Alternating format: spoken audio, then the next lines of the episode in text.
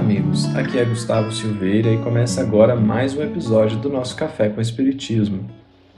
Em sua carta, provavelmente destinada aos cristãos recém-convertidos da época, Tiago escreveu um versículo muitíssimo importante.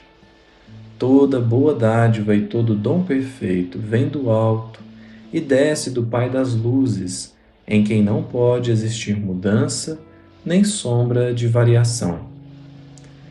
Essa é uma fala que nos faz refletir a respeito da presença divina em nossas vidas. Ao afirmar que todo dom perfeito e toda boa dádiva vem de Deus, o apóstolo nos convida a uma posição bastante honesta e humilde, sem a qual não poderemos realizar algo de verdadeiramente bom no mundo. A esse respeito, o espírito André de Cristo escreveu no livro Falando a Terra, através do nosso Chico. O apóstolo Tiago assevera a cristandade: toda boa dádiva vem do alto. Que possuirá o homem de excelente que lhe não tenha sido prodigalizado de cima? Faz lembrar igualmente uma mensagem da benfeitora Sheila, também pela mediunidade de Chico, em que ela diz assim: Aquele diz: Isto é meu. Outro afirma: Guardo o que me pertence. Entretanto, só Deus é o legítimo Senhor de tudo. De fato, nosso Pai Maior é o grande Senhor da criação, a quem tudo de fato pertence e de onde tudo de fato emana. Também em O Livro dos Espíritos, ao nos ser dito que as leis de Deus estão na nossa consciência, as entidades angélicas estão a nos informar que a consciência é o pensamento do próprio Criador na criatura, auxiliando-lhes os passos na direção do sumo bem. Refletindo nesse sentido, é que gostaríamos de trazer agora uma página do livro Fonte Viva, capítulo 60, intitulado Esmola, em que Emmanuel nos falará a respeito do ato de dar algo a alguém Jesus disse: Dai antes esmola do que tiverdes. E o benfeitor, analisando essa fala do Mestre com a sua costumeira sabedoria, dirá assim: Dar o que temos é diferente de dar o que detemos.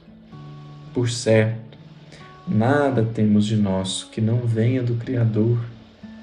Mas é forçoso convir que partilhar bens materiais é somente repassar ao outro aquilo que detemos. A caridade pede de nós dar o que temos, o que é evidentemente algo mais profundo. Por isso, encerramos esse episódio lendo parte da mensagem referida, a fim de que todos possamos refletir e pensar em conjunto. Emmanuel assim escreveu: O dono de todo o poder e de toda a riqueza no universo é Deus, nosso Criador e Pai, que empresta recursos aos homens segundo os méritos ou as necessidades de cada um. Não ouvidemos, assim, as doações de nossa esfera íntima e perguntemos a nós mesmos: que temos de nós próprios para dar? Que espécie de emoção estamos comunicando aos outros? Que reações provocamos no próximo?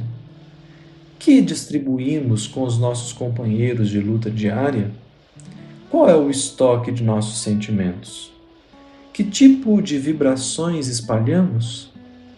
O aviso do instrutor divino nas anotações de Lucas significa: dai esmola de vossa vida íntima, ajudai por vós mesmos, espalhai alegria e bom ânimo, oportunidade de crescimento e elevação com os vossos semelhantes, sede irmãos dedicados ao próximo, porque em verdade o amor que se irradia em bênçãos de felicidade e trabalho, paz e confiança é sempre a dádiva maior de todas. É que fazer a caridade tão somente como distribuindo bens é transferir uma coisa que não nos pertence para alguém que também não pode possuir.